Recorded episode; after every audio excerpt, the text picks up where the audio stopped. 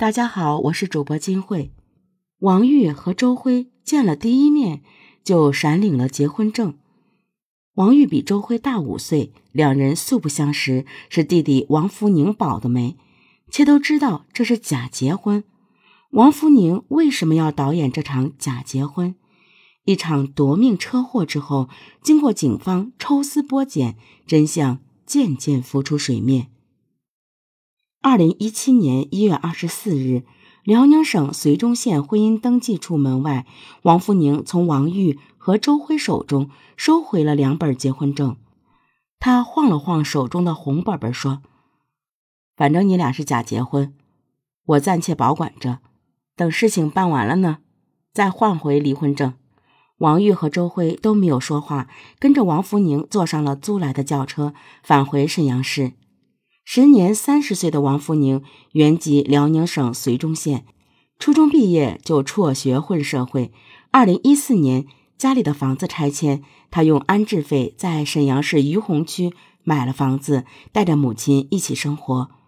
二零一五年的春天，王福宁回了一趟绥中县，调解姐姐王玉和姐夫的家务纠纷。在返回沈阳的动车上，他看见旁边座位上的女乘客颜值不错。便找话搭讪，三言两语之后，王福宁自称是安全部门的秘密警察，刚刚在境外执行完任务，赶回省厅汇报工作。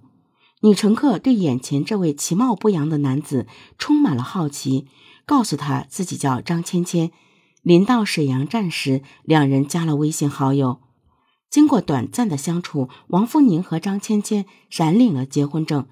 直到举行结婚典礼的那天，张芊芊才得知王福宁的底细。他是无业人员，靠帮人追债谋生。新婚之夜，王福宁举起右手，竖起五指起誓：他一定会咸鱼翻身，让妻子过上好日子。生米已经煮成了熟饭，张芊芊欲哭无泪。二零一六年初，王福宁在沈阳市铁西区万达广场租赁了写字间。没有办理任何经营手续，直接以小贷公司名义经营房贷业务。他招聘了来自吉林省辉南市的周辉做业务员。王福宁的创业资金只有几万元，于是他以百分之十的年化率向亲友融资六十万元，又办了七八家银行的信用卡套取资金周转，从事放贷生意。孰料半年多时间。放出去的八十多万元高利贷，债务人不见了踪影。王福宁从收取利息差价的债主变成了纯粹的债务人。对此，他向妻子隐瞒了实情。每月的融资利息要付，从信用卡套出的资金要按期偿还。王福宁连连叫苦。张芊芊结婚后，从没有见过王福宁的钱，债主频频上门逼债。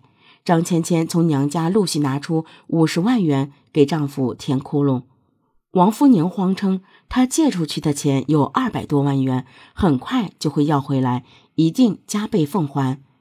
张芊芊约法三章，如果食言就办理离婚手续。二零一六年十一月，王福宁的姐姐王玉离了婚，她前往沈阳投靠弟弟，王福宁二话不说就接纳了姐姐。王玉在家里住了没几天，王福宁就让他申请了一张五万元额度的信用卡。他要求姐姐将信用卡给自己使用，透支的款项也由自己还。面对日益叠加的债务以及妻子张芊芊三天两头催债，王福宁十分着急。二零一六年十二月上旬，王福宁说要给姐姐介绍对象，是在他公司做业务员的周辉。王玉知晓周辉比他小五岁，连连摇头，表示不合适。王福宁说：“姐，我完全为了你呀，只要领上结婚证，你就可以把户口迁到沈阳市。”他还说：“只要姐姐在沈阳落了户，会帮姐姐找到工作，过几年还能申请一套廉租房，姐姐在沈阳就有了落脚的地方。你跟周辉只是假结婚而已。”王玉顿时感动不已，提醒弟弟说：“恐怕是你一厢情愿吧？那个人没有婚史，我要是离过婚的女人，人家能同意吗？”王福宁表态道：“周辉一定会言听计从。